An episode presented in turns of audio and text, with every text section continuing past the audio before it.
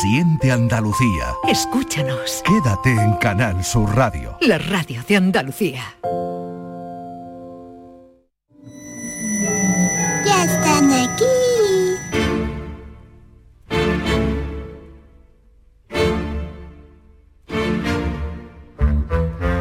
En Canal Sur Radio, La Noche Más Hermosa, con Pilar Muriel.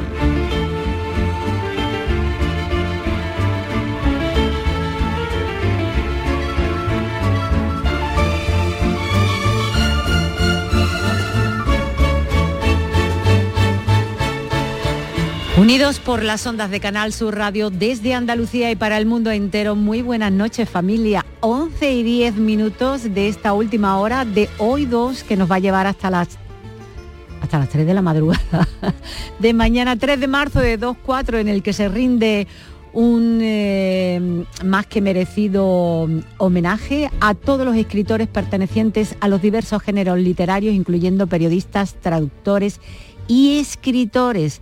Se celebra el Día Internacional de los Escritores y el hecho de contar con este extraordinario equipo compuesto por alguien sin quien todo esto no sería posible, responsable de que estés disfrutando de todo lo que llega hasta tu hermoso oído en la dirección técnica Dani Piñero. Y en los contenidos de hoy, José Manuel García Bautista. Pilar, ¿qué tal? Muy buenas noches. Buenas noches con la taza rota. Jesús García. Buenas noches, Pilar, y buenas noches a toda la gran familia de la noche más hermosa. Tú te has escapado porque la, mía, mía, se ha roto también. Y bueno, eh, hay que decir que lo más importante, eh, lo más imprescindible y verdaderamente fundamental del programa, esa es tu hermosa compañía, sin la que nada de lo que hacemos eh, tendría sentido. Y para que contactes en directo, te proponemos multitud de medios de comunicación, redes sociales, correo electrónico, el WhatsApp, aunque si lo que más te gusta es la flexibilidad, te recomendamos la radio a la carta www es o la aplicación de Canal Sur. Y por último, si nos quieres ver, ya estamos emitiendo en directo a través de Facebook. Buenas noches, hermosa y hermoso. Dani también ha saludado, aunque no lo veáis, ¿eh?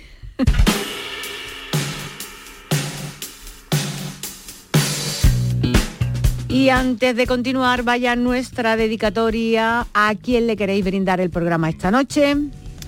Pues yo se lo voy a brindar. Ayer hubo unas imágenes que me emocionaron mucho, que fue cuando esa mujer encontró a Coco, a su, a su gatito. Yo se lo voy a dedicar hoy, va a ser una, una dedicatoria muy amplia a todos los amantes de los animales. Muy bien, Jesús. Pues a un lugar muy, muy, pero que muy especial, nuestro Polo Norte, que está colapsando a mayor velocidad de la que los científicos decían que lo podía hacer y está poniendo al planeta en serio peligro. Y yo si me vais, si me lo permitís, eh, le voy a dedicar el programa a mi queridísimo hijo. Justo a las 12 de la noche sube una planta, justo hasta la tercera, 30 años. Primero que voy a pasar sin él porque se encuentra en Madrid, así que muchísimas felicidades, un abrazo muy fuerte, te quiero, cariño, y eh, que, como se suele decir, feliz año nuevo, porque para ti comienza un año nuevo. Pero no me quiero olvidar de Aida y Candelaria, que eh, ya le quedan tan solo unos minutos para terminar con esta celebración, la de su onomástica, y a partir de las 12 pues serán Suyapa, Ives, Blas y Olivia quienes comiencen a festejar su santo, su festividad. Así que vamos a empezar a compartir, José Manuel. Los saludos, saluditos, saluderos, la cosa que más me gusta Del mundo entero. ¡Ole, Dani, una muñeira! Así para la gran familia de la noche más hermosa, Pilar, de Manuel Jesús, y para todo el equipo de colaboradores y técnicos y eso, un fuerte abrazo. Sois los mejores. Saludos, saluditos, saluderos para el programa de hoy. Hoy mejor que hay en el mundo entero. Soy Manuel de Jerez. No sé cómo lo consigue, pero siempre es el primero en mandar el saludo. Hola, buenas tardes. Soy Pepe de Gerena. Un saludo, saludito, saludero, desde el recinto ferial de Sevilla, que estamos aquí con el montaje y me ha tocado a mí la noche de guardia. Y así, pues, mato dos pájaros de un tiro. Os escucho como todas las noches, todos los fines de semana y me servís de gran ayuda. Un saludo, buenas noches. Un abrazo muy fuerte, que tengas buena jornada. Mm, espero que esté debajo de una casetilla, aunque ahora mismo no hay caseta.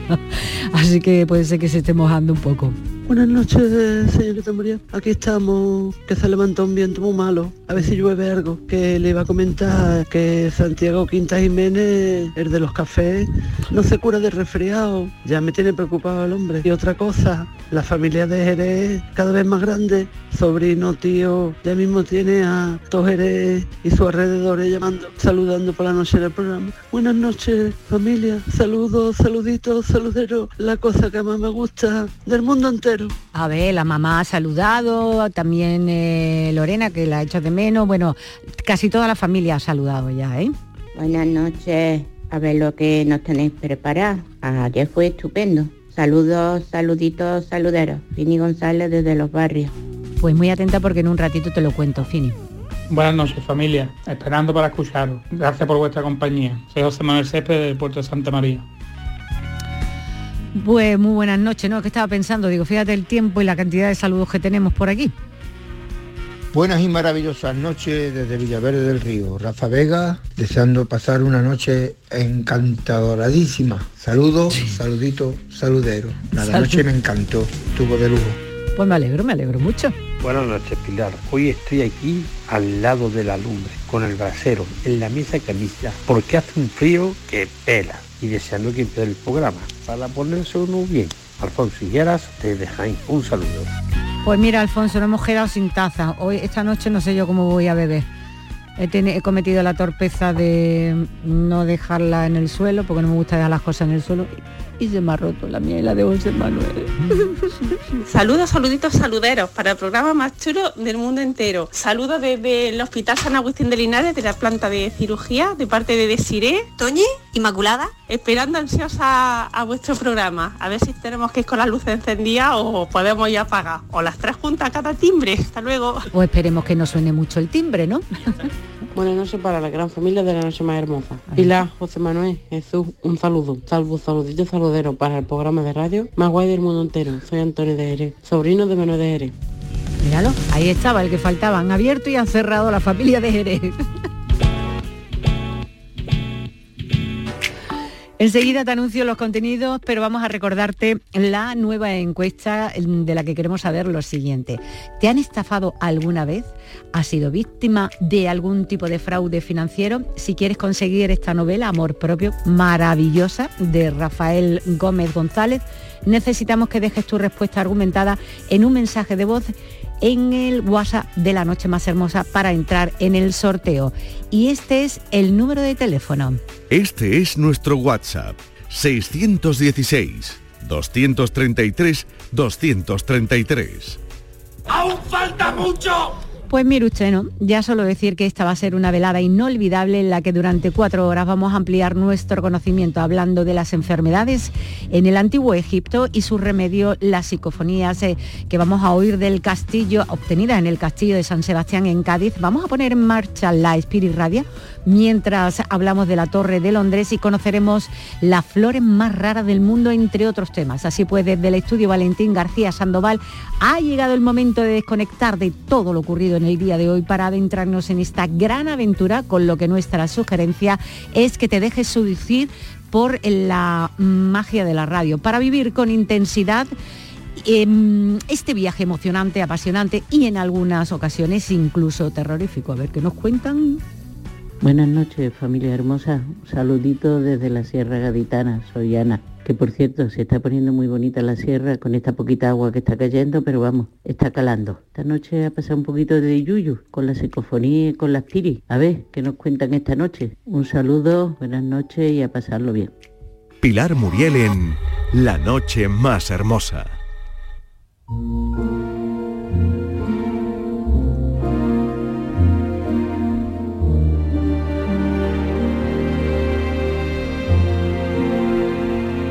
La Hermoteca.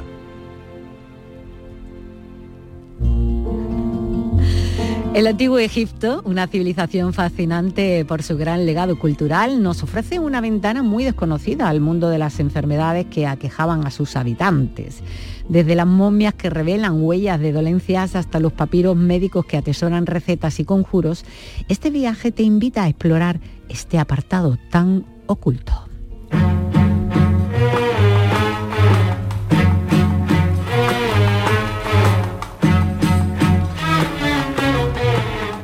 Hay que decir que pese a su condición de privilegiado, los monarcas egipcios padecieron las mismas dolencias que sus súbditos, tal como ha revelado el análisis de sus momias.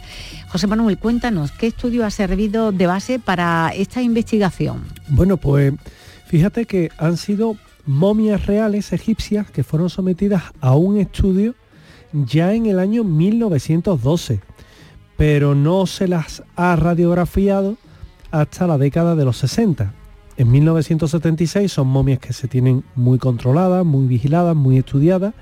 En 1976, porque evidentemente eh, son miles de años los que han transcurrido, pues eh, nos encontramos que a causa del deterioro, eh, la momia de Ramsés II se lleva a París para ser analizada por un centenar de especialistas. Imaginaos lo que eran 100 especialistas en determinadas especialidades, cada uno de ellos pudiendo analizar el cuerpo de Ramsés II, nada más y nada menos.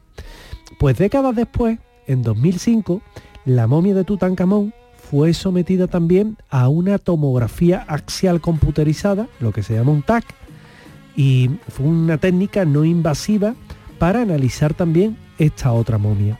De algunas de ellas, relacionadas con sobre todo la familia de Tutankamón, se obtuvieron muestras cuyos restos de ADN se leyeron con las últimas técnicas que hay y el resultado poco a poco se fue conociendo en torno a los problemas de salud que tuvieron los monarcas de, de este periodo en concreto. Fíjate, en el mundo antiguo Egipto gozaba de una envidiable reputación como un país que era prácticamente la panacea, donde el Nilo regaba anualmente con generosidad los terrenos y los campesinos con escaso esfuerzo trabajaban la tierra. Eso es la concepción que se tenía. ¿eh?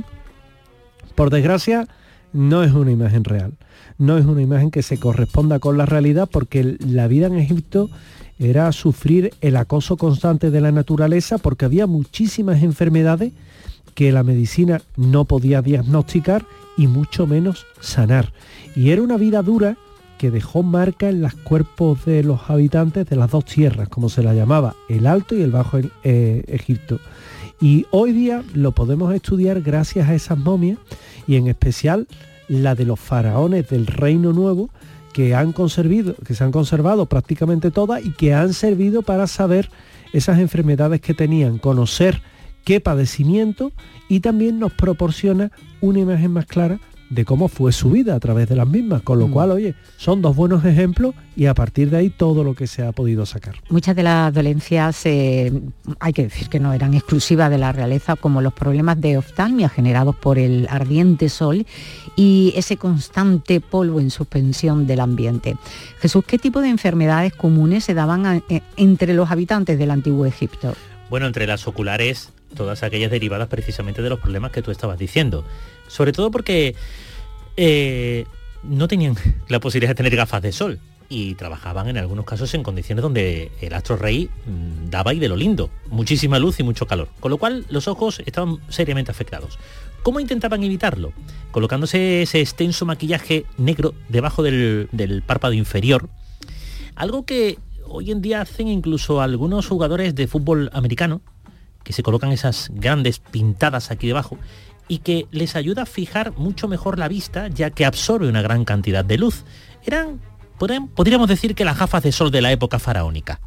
Y eso sí, mitigaba un poco la acción de los rayos solares, pero no la acción directa sobre los ojos. Desprendimiento de retinas, cataratas, en fin, fatiga ocular. Si a eso le añadimos que la arena, el polvo, se metía en los ojos y que arañaba, en este caso el cristalino, tenemos problemas de conjuntivitis e infecciones graves en los ojos que iban o terminaban tanto en los oídos como en la nariz. Ni que decir tiene que aquellas personas que fueran alérgicas al ácaro del polvo, allí había y mucho, con lo cual afecciones pulmonares también eran usuales en el antiguo Egipto.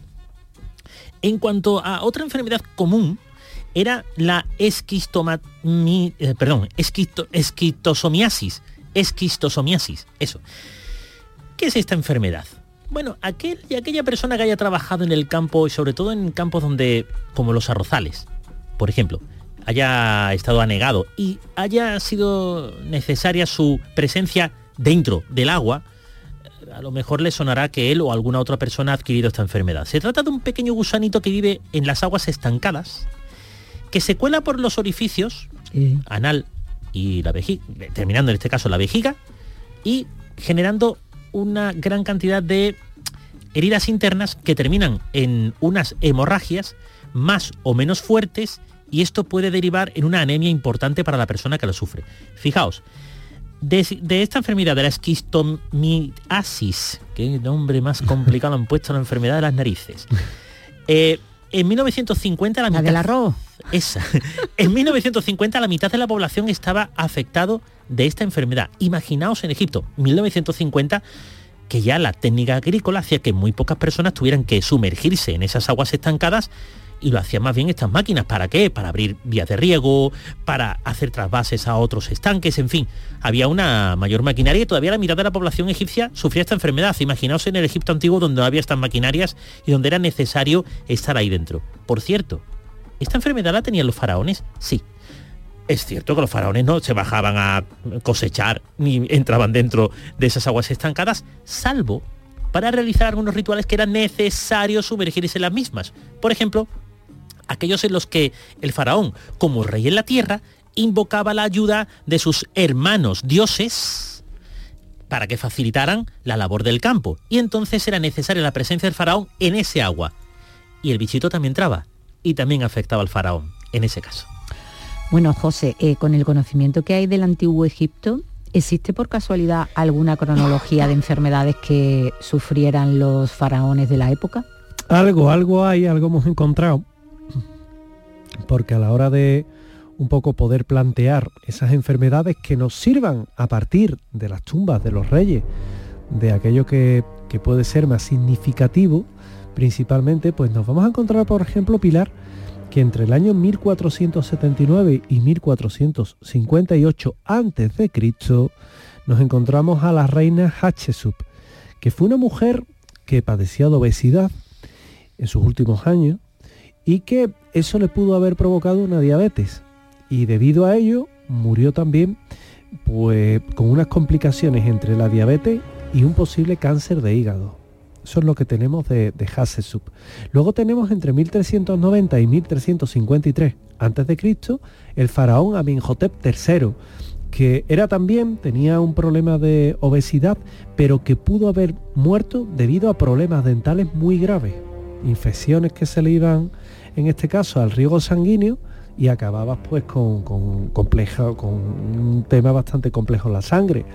Nos encontramos también entre 1353 y 1336 a.C. a Kenatón, el famoso faraón hereje, que él lo que padecía era el síndrome de Marfan y que bueno, tenía una fuerte escoliosis para colmo y eso hacía que fuera tuviera una salud bastante lastrada. Entre 1334 y 1324, antes de Cristo todo, por supuesto, Tutankamón, que pese a que era muy joven, 18 años, ¿eh? tenía, sufrió de malaria, de labio leporino, de deformaciones en los pies. Es decir, el pobre la verdad es que estaba bastante machacado. Y también nos encontramos que entre 1279 y 1213 a.C., Ramsés II, una excepción, ¿eh? Si el otro estaba, el pobrecillo, era joven pero podrido, nos encontramos que, sí, que Ramsés II tenía 90 años. Viví 90 años en Egipto. Échale, ¿eh? échale. Porque el otro con 18 ya... Tú estás al borde de una maldición faraónica, que lo sepas. Sí, sí, sí, totalmente. Y más con Tutankamón, decirle que Ya estaba ves. podrido. Pero Ramsés II murió con 90 años porque tenía muchos achaques, pero principales problemas dentales y artritis. Pero 90 años, por Dios. 90 años y además se ha demostrado eh, a través de las diferentes radiografías dentales de la momia, bueno, de- del cráneo, ¿no? que te, pudo haber muerto por una infección que se le fue hacia la parte del cerebro y que pudo haber muerto de eso y una artritis que lo tenía ya bastante con la- los- lo- las manos y las articulaciones muy anquilosadas. Con lo cual, fíjate, y el último de, de esta saga de, de faraones, que fijaos que traemos enfermedades en Egipto, pero oye, mm, visto todo ello con ejemplos muy estudiado como, como son las momias, ¿verdad? Entre 1149 y 1146 a.C., Ramsés V, que tenía una hernia inguinal, claro, y, y tenía muchas marcas que, que presentaba el cuerpo, pero aparte una viruela. Fíjate, la viruela que creemos que es una cosa como más moderna, más a lo mejor de la parte de Asia, pero una viruela, mm, eso es otro concepto eh, que no es así. Eh, la viruela afectó a muchos pueblos y se los llevaba por delante. Es decir, yo quiero recordar aquí, aunque no tiene nada que ver con Egipto, cuando la viruela llega a la isla de Pascua y acaba con un montón de habitantes de allí.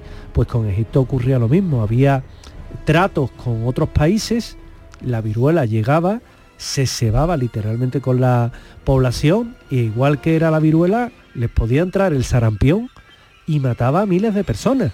Es decir, que nos encontramos que, que, bueno, esta cronología de enfermedades, Pilar, entre el año 1479 a.C. y el 1146 a.C., fíjate, en ese radio de casi 300 años, pues tenemos un nutrido grupo de enfermedades bastante, bastante documentadas.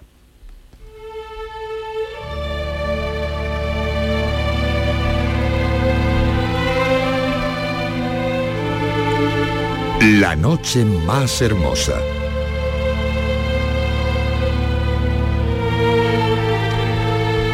Jesús, otra enfermedad parasitaria que atacó sin piedad a los egipcios eh, fue la malaria, conocida también como paludismo, eh, transmitida por las hembras eh, del mosquito anófeles y me gustaría saber qué se hacía en caso de padecer en, en, caso de padecerla en aquellos tiempos. Bueno, rezar.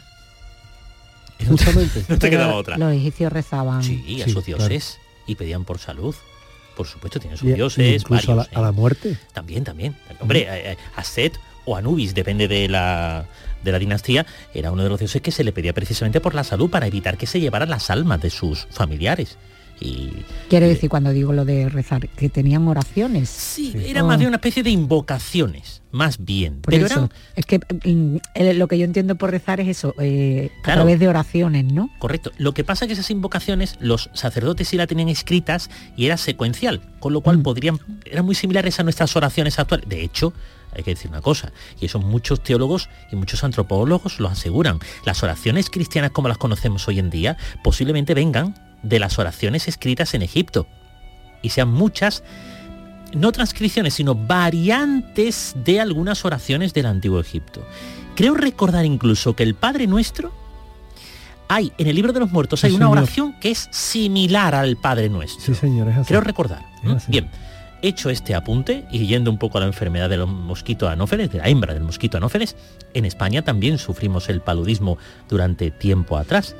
Esta enfermedad generaba unas fiebres altas que se conocía en nuestro país como terciarias, eh, tercianas o cuartanas. Esta noche tengo la boca estropajosa, lo habréis notado. Eh, porque se sufrían en ciclos de tres o cuatro días, varios ciclos.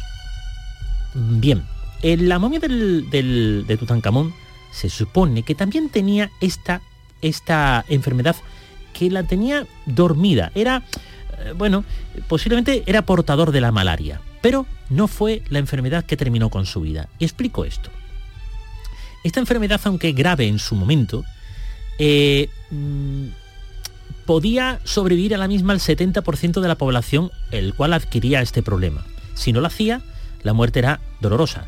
Había un fallo renal, una fiebre muy alta por supuesto, un fallo renal y posteriormente ante ese fallo renal, un órgano muy importante en nuestro cuerpo, era el coma y la muerte.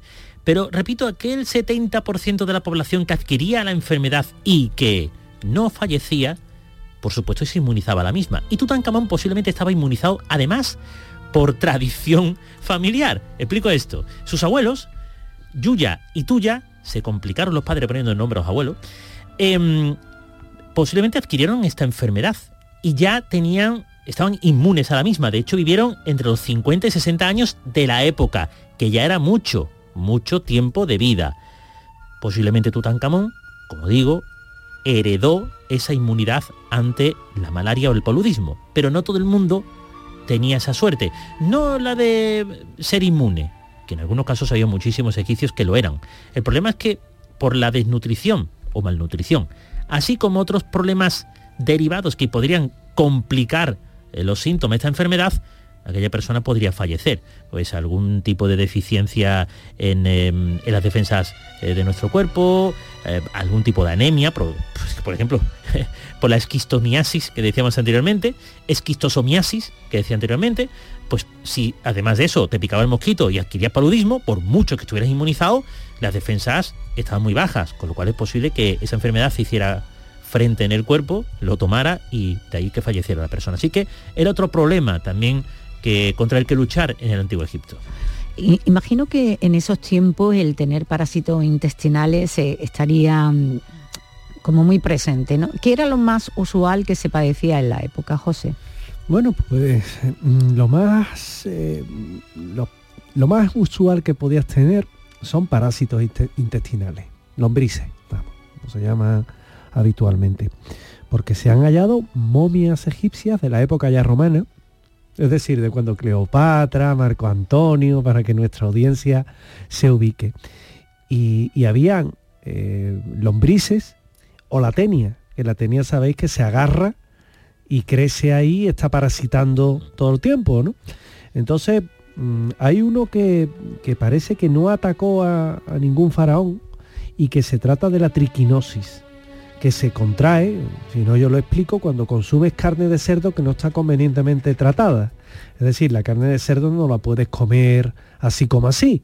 Es decir, tienes que hacerla bien hecha, no la tienes que hacer poco cocinada, tiene que estar bien cocinada, tiene que tener un poco esa precaución sanitaria. Si no, pues corres el riesgo de contraer triquinosis.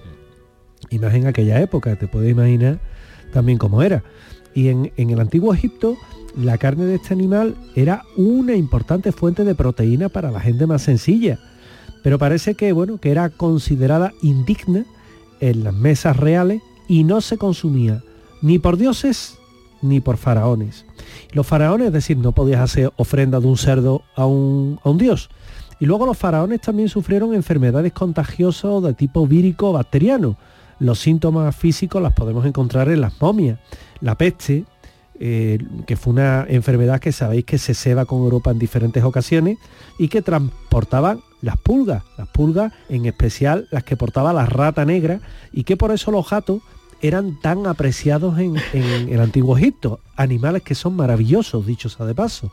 Y luego tenemos condiciones también semejantes a las que se daban en los poblados egipcios, donde no había alcantarilla, la basura se acumulaba en la calle a la espera, atenta, a que llegara una inundación y se llevara la basura. De mientras estaba allí. Por lo cual... mientras... Eso, Pilar. Por lo tanto, ¿qué ocurre? Que, que las enterraba, las enterraba bajo el limo y allí se quedaba esperando, como yo digo, el sueño de los justos y que hacía que evidentemente os podéis imaginar, hubiera rata, hubiera mosca, eh, y esto, esto era lo que principalmente provocaba las enfermedades. La existencia de epidemias de peste en Egipto se conoce no porque se haya detectado en ninguna momia, sino gracias a documentos históricos. Jesús, eh, ¿cuál fue la más conocida de aquellos tiempos? Pues la peste bubónica, la que se transmitía por la pulga que estaba en las ratas. Eh, a ver, Egipto tampoco es que fuera un dechado de pulcritud. Las basuras se acumulaban en las calles en espera que la riada, la crecida del Nilo o cualquier otro avatar se la llevase.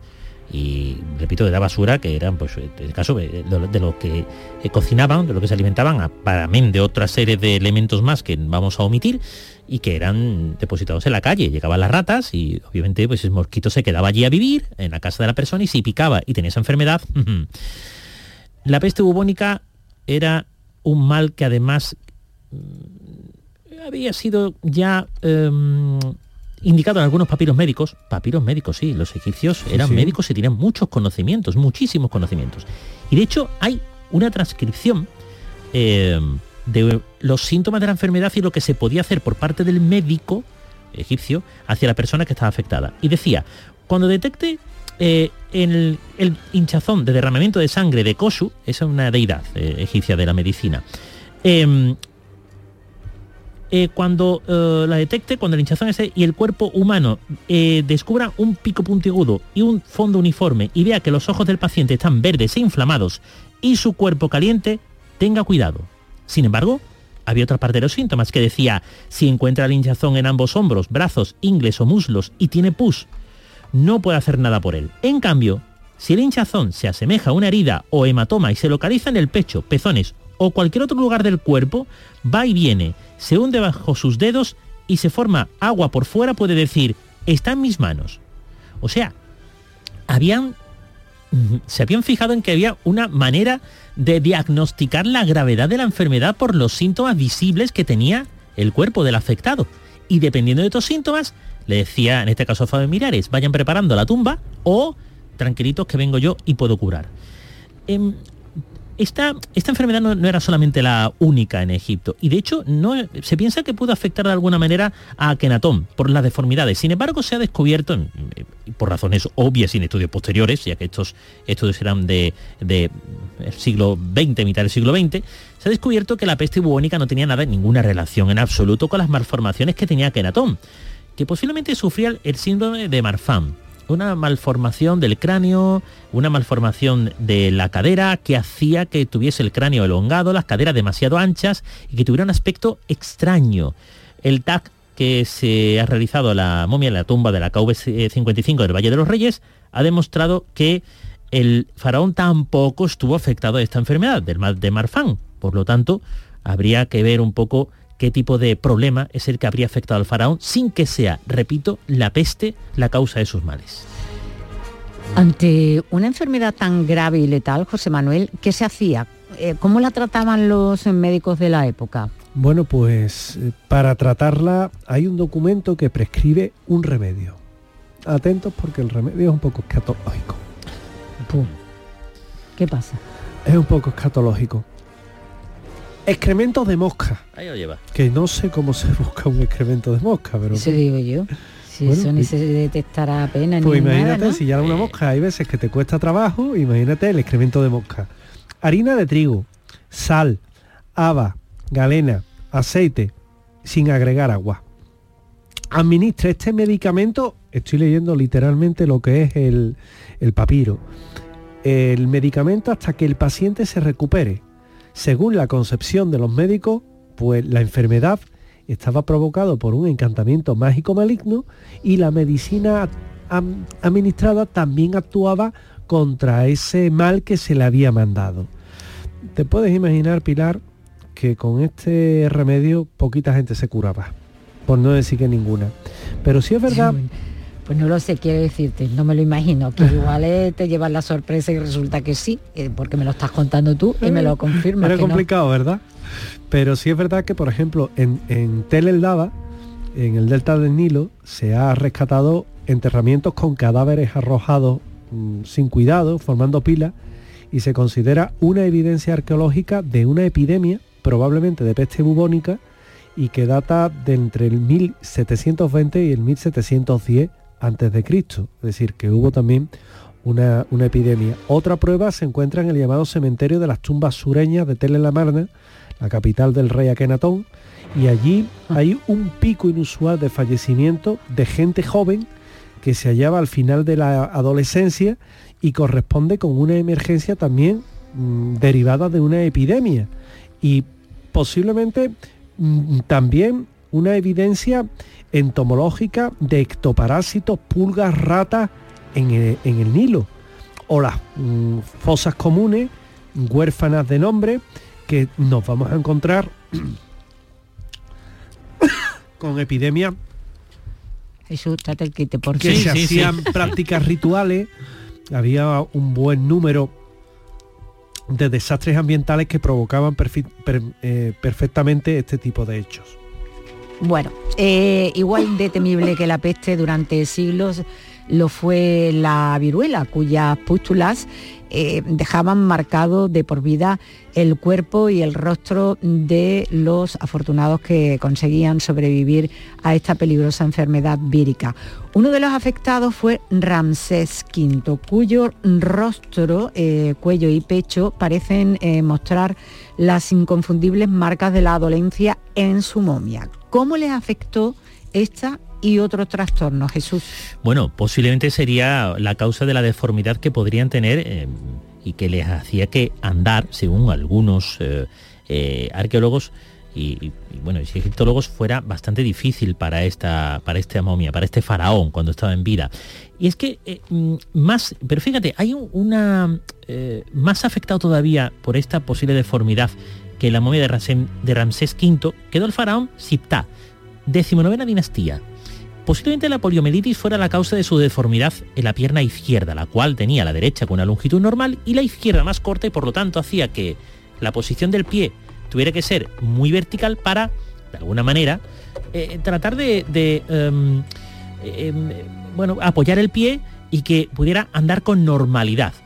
De, dicho hecho entre comillas, lógicamente, porque eh, por mucho que apoyaba el pie, la punta del pie, era andar con normalidad, eh, la cadera sufría muchísimo, así como la musculatura del- de la pierna izquierda. Bueno, eh, aunque se piensa que la poliomielitis no fue la causa de esta deformidad en, esta, en este faraón, y es que hay un documento del funcionario llamado Roma de la dinastía decimoctava, una anterior a la de esta momia, la cual asegura que Tutankamón también tenía esta deformidad. Efectivamente, cuando se descubre la momia y se le hace el TAC pertinente, se ve que sí, efectivamente el pie derecho está bien, pero el izquierdo está equinovaro, o sea, encorvado para intentar corregir esos centímetros de menos que tenía hasta apoyar de forma natural y equilibrada los dos pies en el suelo. Pero resulta que eh, hay una tumba, la KV21A, donde está enterrada la momia mujer Akesenamón, madre de dos fetos momificados que estaban en la tumba de Tutankamón. Y que estos fetos y la mujer presentan una deformación similar en ese pie izquierdo, o en esa pierna izquierda, si lo queremos así. Sabemos que Akesenamón era hija de Akenatón y Nefertiti, por lo tanto, medio hermana de Tutankamón, hijo de Akenatón y de una madre diferente. O sea, la endogamia presente en Egipto habría generado una deformidad de la pierna izquierda que habría sido heredada por tres generaciones desde la mm, primera, que era la madre y estas dos momias enterradas junto a Tutankamón, la segunda Tutankamón y el tercero Siptah. Así que la poliomielitis puede parecerse, pero no fue tampoco la causa. Eh, supongo que buena parte de las enfermedades de la época entraban a través de la dentadura. Hacías tu mención a esa eh, muerte eh, por una infección en la que una caries o una infección eh, debía ser muy dolorosa. Eh, ¿Cómo de común pudo ser tenerla en mal estado o se la cuidaban mucho? Que me da a mí que no. No se la cuidaban mucho porque además tenían un problema, Pilar, que um, claro, cuando se hacía el pan de la época, tenemos que tener en cuenta que muchas veces contenían pequeños, eh, pequeños fragmentos de la piedra de molino y evidentemente eso cascaba muchas muelas. Pero independientemente de ello, había también una, un, hay que hacer un inciso, y es que no se trataba de caries causada por el exceso de, azúcar en la dieta. Un producto que, por ejemplo, la miel era monopolio real y su precio era reservado no es poco, sino que era como comentaba, como comentaba la técnica de molido de- del pan, que dejaba pequeñas partes microscópicas de, de la piedra iba desgastando la, la dentadura mucho. La diferencia entre lo que eran los faraones con los súbditos eran que hay marcas lineales en la, en la, en la dentadura y esas marcas lineales indican que había problemas, en este caso, en la dieta. Claro, los faraones comían una dieta más variada, pero el pueblo comía pan, comía cerdo y eso se nota.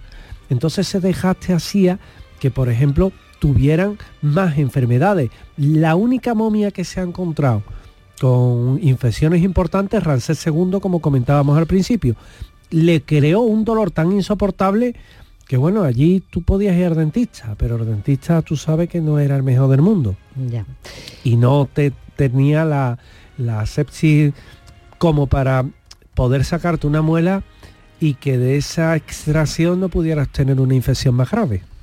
Entiendo. Eh, la, medici- la medicina en el antiguo Egipto, Jesús, estaba inevitablemente mezclada con la magia, ya que no había una línea divisoria clara entre la ciencia y la religión.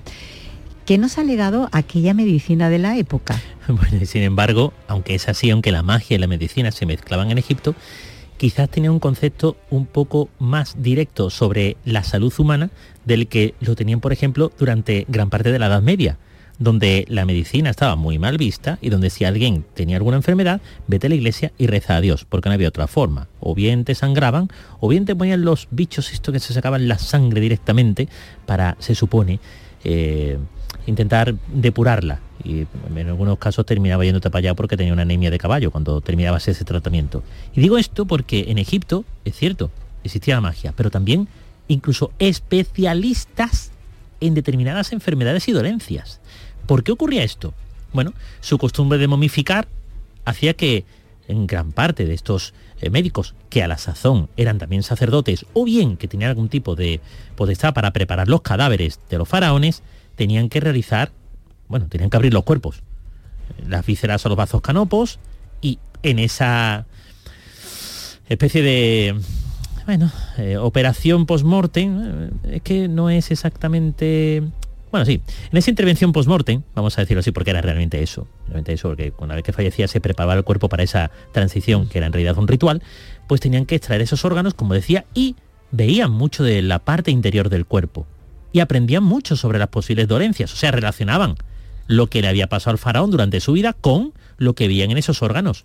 Y comparaban los de una momia que habían preparado con los de la otra, y decían, ah, pues el pulmón este está así, este está asado, el de este tenía tosía mucho, este estaba sano, pues ya sabemos que el aspecto de ese pulmón es que tiene una enfermedad, con lo cual, cuando tosa, es que tiene tal enfermedad. Tanto es así que había papiros sobre medicina general y otros sobre especialidades médicas que además, repito, eran asimilados por personas, por médicos y sacerdotes que tenían esa especialidad en concreto, bien tratamiento de los ojos, tratamiento de las vías respiratorias, digestivos e incluso había algunos que preparaban prótesis. Hay muchas prótesis en el Antiguo Egipto. Se han descubierto algunas de dedos, de pies, de piernas. Eh, bueno, eh, se ha descubierto incluso trepanaciones. Los médicos egipcios eran capaces incluso de sanar tumores. Los operaban, los sacaban del cuerpo y de encontrar enfermedades en el cerebro y realizaban un orificio para extraer ese tumor cerebral, dejando después entre comillas, bien la cabeza del enfermo. Y eso lo hacía hace 3.000, 4.000 años atrás en el tiempo, ¿eh? Hasta ahí nos tenemos que ir. Bueno, ahí pues os podéis imaginar, entre esos había muchísimas, muchísimos conocimientos que ellos tenían y que desafortunadamente no llegaron hasta nuestra, nuestros tiempos. Comparto algunos comentarios que han dejado en redes sociales y que está conectado con lo que se ha estado hablando. Por ejemplo, Francis Aguilar eh, dice que ni los faraones, ni los emperadores, ni los reyes son por designación de Dios, ni representantes ni superiores a sus súbditos. Es un invento para solamente legitimarse en el poder. Elizabeth López Bermúdez nos da la, noche la, buena noche desde Villanueva del Río, desde Sevilla. Dice que qué curioso tema lo de pintarse las líneas em, negras debajo del ojo, que no tenía ni idea que cuánto aprende al escucharnos, que le encantamos. Alfonso Higuera Ruiz dice que él cogió dos paludismos o malaria cuando estuvo en Guinea Ecuatorial la quinina es lo mejor, si te dan el tratamiento a tiempo, te curas unos cinco días mal como si fuera una gripe. Talla Gabriel hace varios comentarios, dice que estos egipcios tenían muchas enfermedades y lo de rezar les servía de bien poco. Una civilización muy adelantada en unas cosas, pero muy atrasados en otras y sobre todo muy poco higiénicos. Con esa mezcla que comentaba José Manuel, como que no lo curaban, que lo remataban. y Rosa Vela dice, todo el tiempo no entonces eh, eh, para esos bichitos que estáis eh, comentando aceite de ricino nos daban de pequeño. Chari de Sevilla. Y Sara Montero Gallardo eh, me hace gracia porque dicen muchas veces los oyentes, hay que ver lo que aprendemos con vosotros. Y nosotros lo que aprendemos con ellos, comenta lo siguiente, en la medicina homeopática se utilizan los excrementos de mosca verde. Eh, ella los conoce, científicamente no está comprobado que curen, pero hay personas que las toman. Se pueden adquirir eh, como alternativa por encargo en alguna farmacia. Y nos saluda desde GDC. Pues hay que decir que una vez concluido este viaje por las enfermedades del antiguo Egipto, se puede apreciar una civilización que, si bien no estuvo exenta de las dolencias propias eh, de su eh, época, dejó un legado incalculable en el campo de la medicina. Sus conocimientos y prácticas sentaron las bases para el desarrollo de la medicina moderna, inspirando a generaciones de médicos y científicos a lo largo de la historia. Este es nuestro WhatsApp. 616 233 233.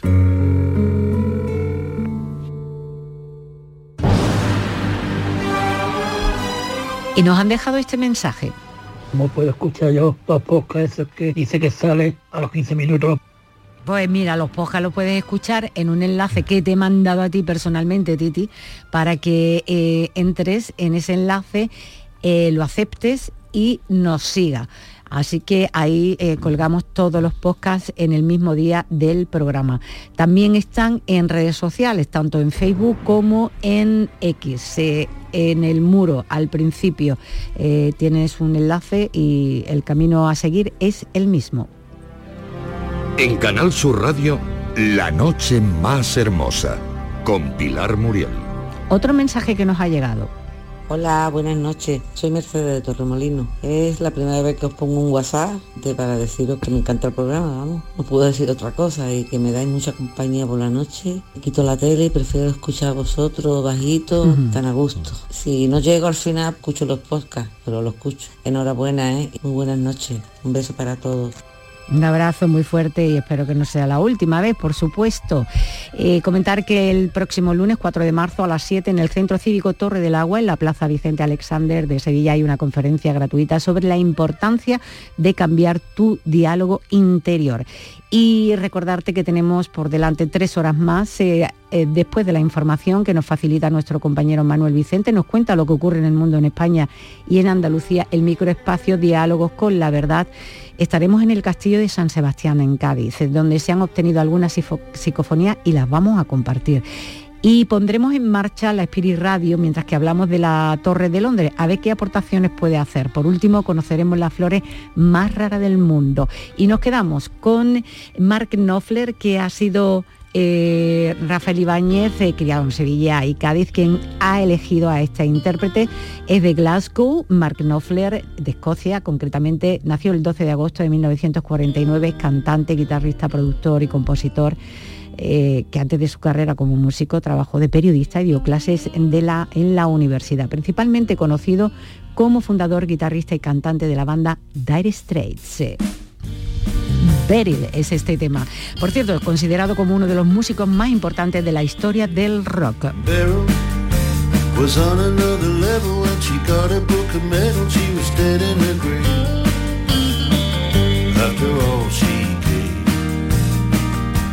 After all she gave. Beryl, every time they'd overlook her when they gave her a book and she was dead in her grave. After all she gave, after all she gave. It's all too late now. It's all too late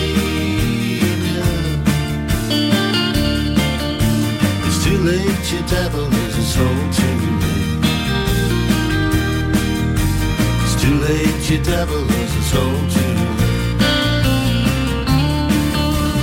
Devil, the tobacco overtook her when they gave her a book and she was dead in her